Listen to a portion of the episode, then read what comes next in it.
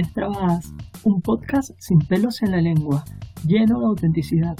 Un set de diálogos coloquiales con diversas mujeres trans que exploran sus vivencias, miedos, deseos, amores, cuchos, gajes, sueños y demás.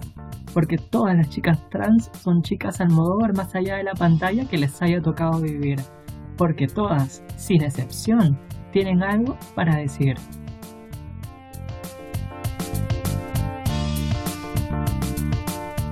Hola, hola, hola, bienvenidos a Extravadas. El día de hoy tenemos una invitada súper especial con ustedes, Lice Márquez. Ella es una chica amigable, única, su pasión es el baile y aunque comenzó como un hobby, ahora es toda una profesión. Fuertes aplausos, por favor, para Lice.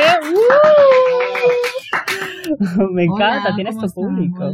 Gracias por las palmas, chicos, chicas. ¿Cómo te sientes? Bien, este, contenta de estar acá contigo, ¿no? Y que sepan un poquito más de mí, sobre mi vida, mi pasión, que me gusta, lo que hago, ¿no? Cuéntanos un poco, ¿cómo arrancó tu pasión por el baile? ¿Cómo así, cómo así surgió? Mm, me inicié, en, o sea, mi pasión que me gustó fue como un hobby que empecé como, empezó como en el colegio, ¿no? Como este concursos entre colegios y después empecé como en concursos como o sea solo fue en, la como en la región Loreto y Quito no ahí empecé a como a intensivar intensi ¿cómo se dice? Intensi, incentivar ajá, en el baile no y de ahí empecé en concursos este, nacionales a nivel todo el Perú y a como enfrentarse así como... ¿Con otros grupos? Con otros grupos así. Y de ahí ya con, empecé con eso y de ahí ya como fue evolucionando, de ahí llegué poco a poco a, mejor dicho, como, como viniendo de Loreto, ya viniendo a la capital, empecé llegando en departamentos, tras de, departamentos y llegué a la capital y acá ya no es donde cambió todo. Ya no le vi como un, como, o sea, como un hobby, sino ya le vi como un trabajo, porque acá me dieron oportunidades, o sea, como apoyan más el, mejor dicho, claro, el, entretenimiento. el, entretenimiento. o el baile o la música folclórica de las regiones del país. Y ya, y empecé a verlo como un trabajo, me empezaron a contratar en, en lugares, eh, ¿cómo se llama? En artesanales, donde con como este en ferias, artesanales, claro, en ferias artesanales. ferias artesanales, ¿no? Y de ahí empecé a trabajar Levilla de otra forma, el baile, que me gusta, que me apasiona. Y cuéntame, ¿cómo ha sido el apoyo de pronto de tu familia, de tu entorno cuando tú decidiste involucrarte de, manera un poco más profunda en el baile?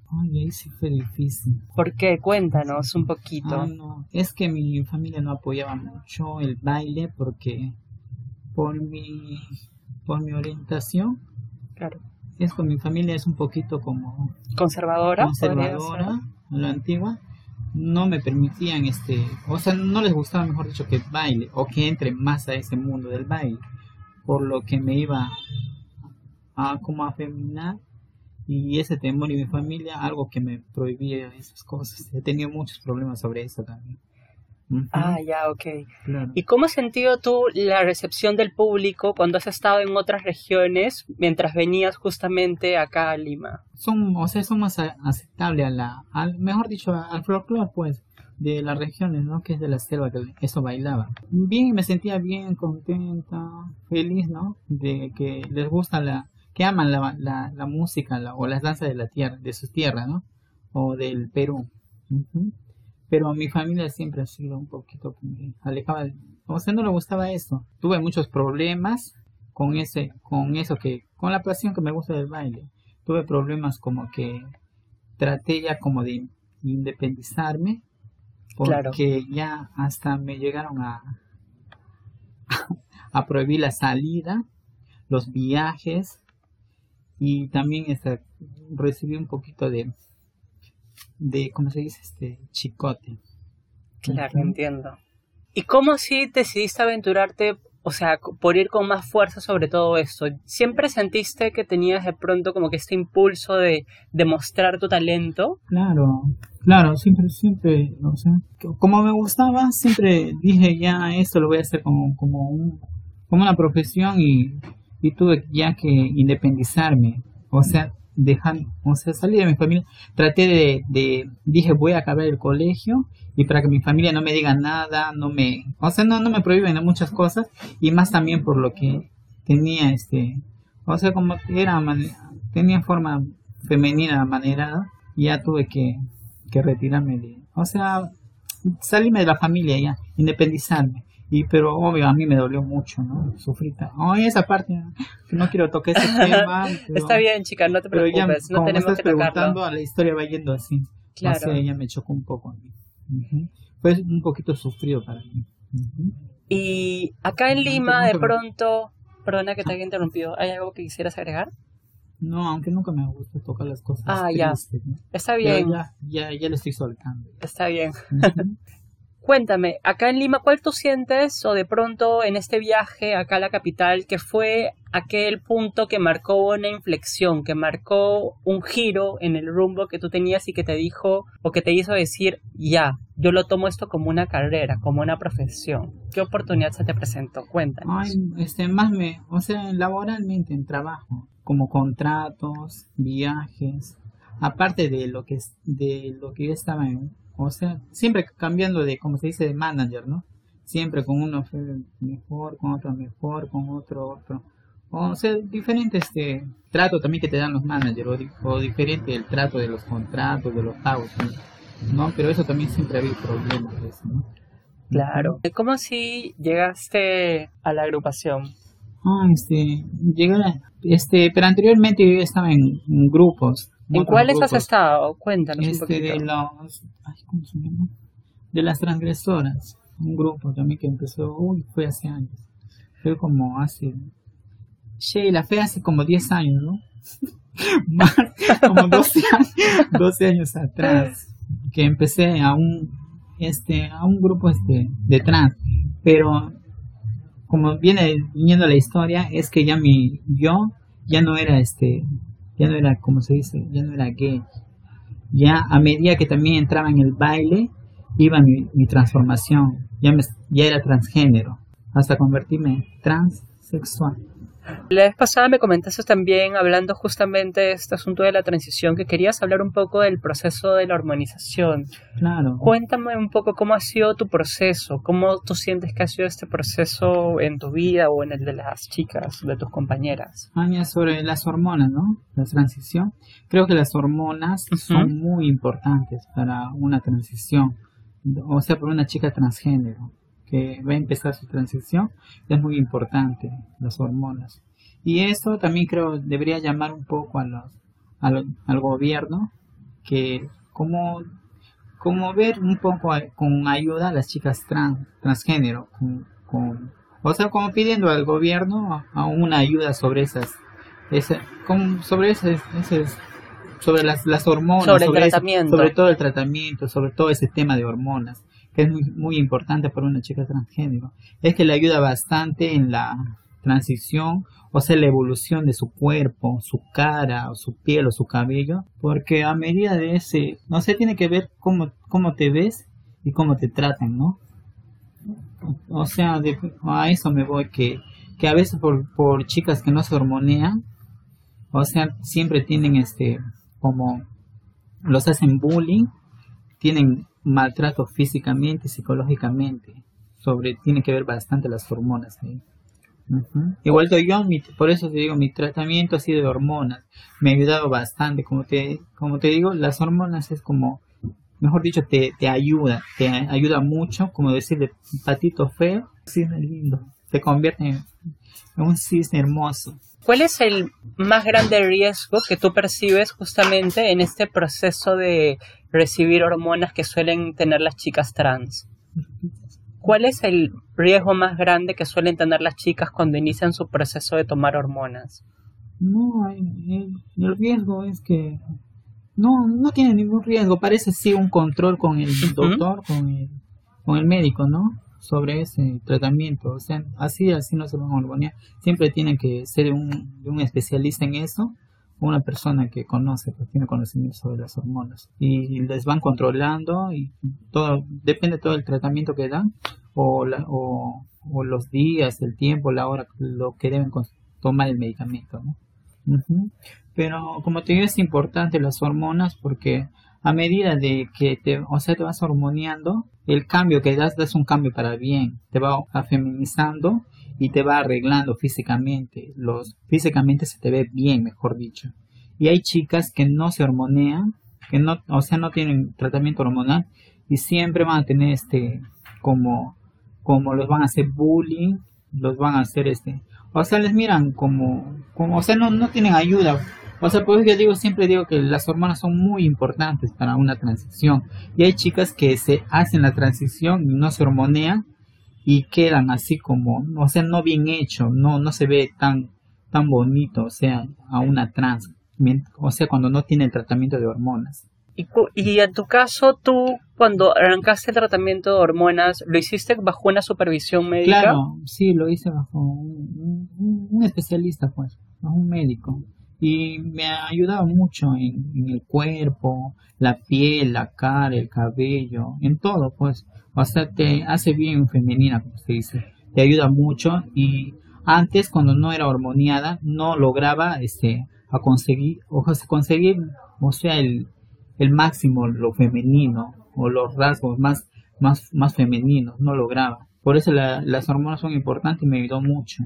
Y antes cuando no tomas las hormonas tienes los rasgos muy toscos o sea, siempre hay algo que se te nota de hombre, o sea, como más, más de hombre y de hombre y de mujer, entre los dos está, y siempre hay bullying, por eso se dan cuenta la gente, mira, ay, es hombre, dicen, porque no tienen, no llevan ese tratamiento hormonal, pero cuando llegas al tratamiento hormonal sí hay un cambio, o sea, te afeminiza, todo te hace delicado, la voz, la cara, la piel, el cuerpo te afeminiza, todo.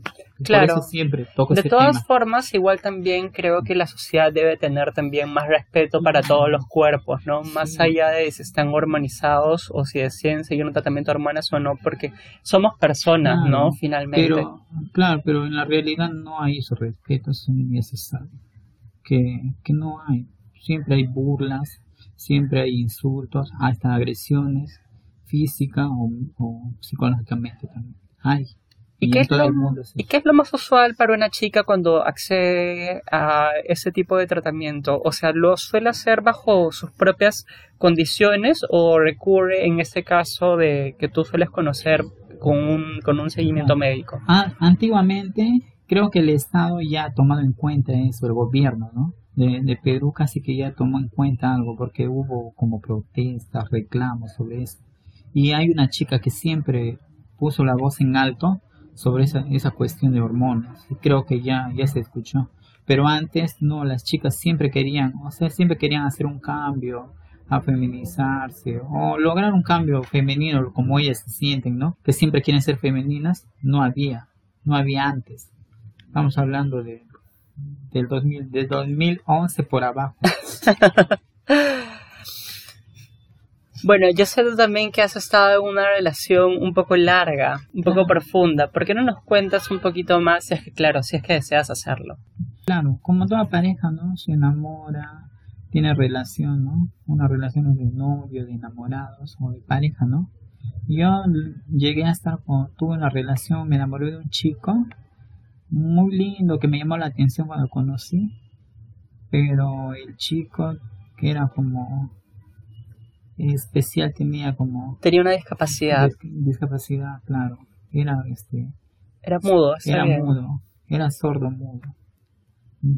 Y ya pues y el día que lo conocí veía que el chico tenía esa discapacidad pero como era mi, mi amigo ya lo este logré comprender pues todo esa como aceptarlo como es, igual como a mí me aceptan como soy, ¿no? Ya y llegué a, a tener una relación con él y aunque me fue difícil, ¿no? Yo también comprender, no sé si a él comprenderme a mí como chica trans y yo también comprenderle a él como una persona discapacitada. Claro, una persona muda. Sí, claro, ¿no? Pero sé que también incluso hablando, porque habíamos estado hablando antes un poquito, tú llegas a aprender incluso un poco el lenguaje de señas para comunicarte mejor con él. yo, mira, yo como una chica trans, aunque mis cosas son, es otro, ¿no? Me entretengo en otro, pero también un, tiempo o varios tiempos tuve que aprender de él también. Siempre aprendí todo sobre el, lenguaje mudo. Me eh, este, empecé a aprender las señas, o sea, me enseñaba él mismo, me enseñó, ¿no? Como cuáles son las vocales o, el lenguaje mudo de Perú. Tuve que aprender Y a medida de eso también tuve un poquito más de interés de entrar a internet, averiguar o ver este, clases de, lenguaje mudo de Perú en, en YouTube y busqué en, googlear pues también las cómo, cómo se, se o sea las letras mudas cómo se hacen las, las figuras se enseñan para aprender más y para poder comunicarme con mi pareja tuve una relación de siete años con él y aprendí pues lo, lo lindo que es también este, compartir con ellos también ese sentimientos ¿Y qué se siente estar con una persona que en este caso tiene una dificultad para comunicarse oralmente en este caso? Ay, mm, en principio, tú sabes, porque no aprendí de la noche a la, de la mañana las señas, los gestos, todo de él, sino me tomó bastante tiempo también. Algo que me desesperaba. O sea, a veces me salía de, o sea, no, no, no tenía tanta paciencia, pero a medida de que fui aprendiendo ya las señas, que no, o sea, fueron años, de año en año iba aprendiendo, pues, porque no lo aprendí una sola, y ya me logré comunicar con él, comprenderlo más, también, quizás él también de repente comprenderme más a mí, ¿no? Y aprendí, y fue lindo, hermosa esa relación. Ay, qué gusto, chica. ¿Qué le dirías tú de pronto a aquellas personas que tienen un poco de temor de acercarse justamente a, algunas otras personas que tienen alguna discapacidad, ¿no? Claro, este, o sea, lo, como se dice, ¿no? Nadie tiene por qué ser discriminado, ¿no? Nadie, nadie. O sea, todos nos tenemos que aceptar como somos y, y ese y darnos ese, ese amor o esa o ese giro o, o, esa, o esa confianza pues con otras personas más, ¿no? Si ellos tienen esa, esa confianza entre nosotros, nos brindan esa confianza, nosotros también brinda esa confianza a ellos, ¿no? Claro. Claro, a las personas que de repente quieren con, o, tienen amigos este que tienen discapacidad, ¿no? Exactamente. ¿Cómo, ¿Cómo has pasado esta pandemia? ¿Cómo te ha chocado?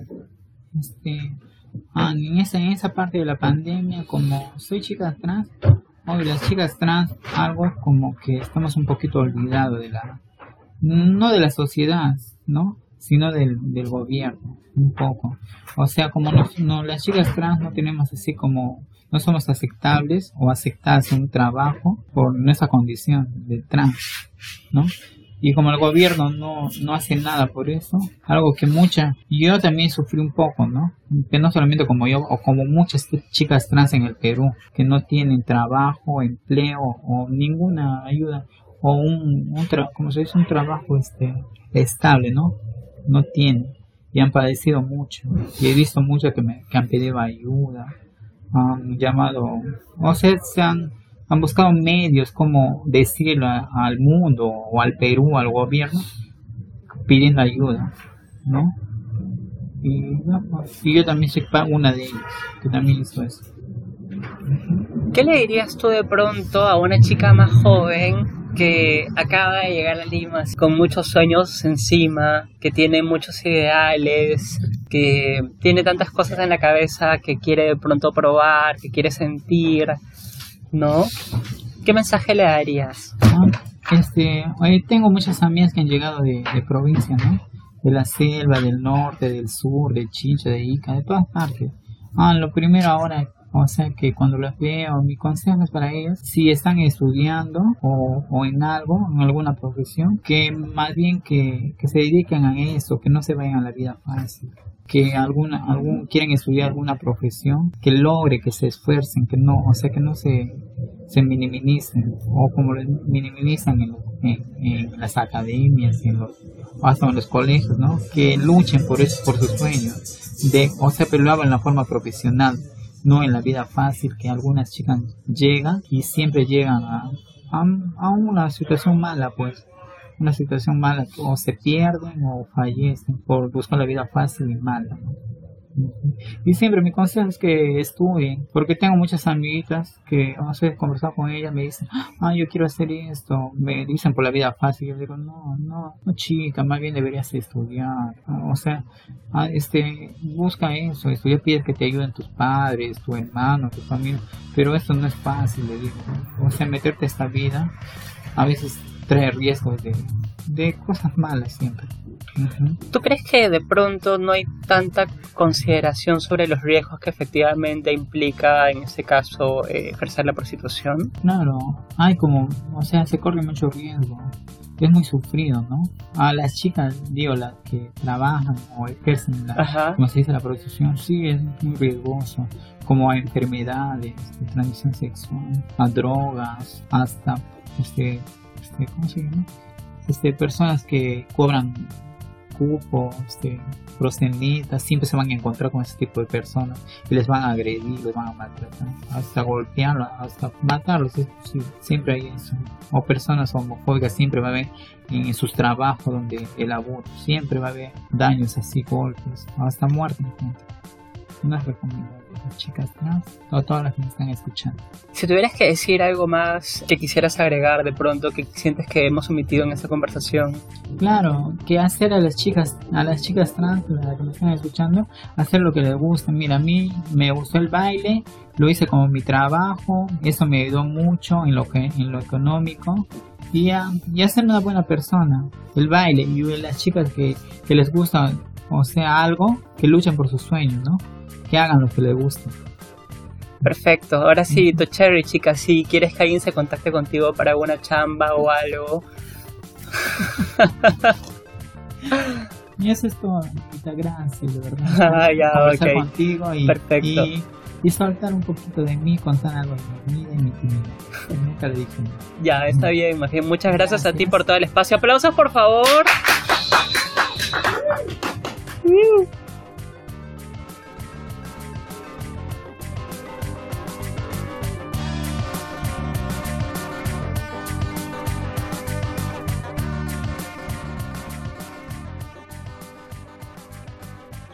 Este es un proyecto de Empoderades, con el apoyo del Oxford y bajo la conducción de la más desubicada, la.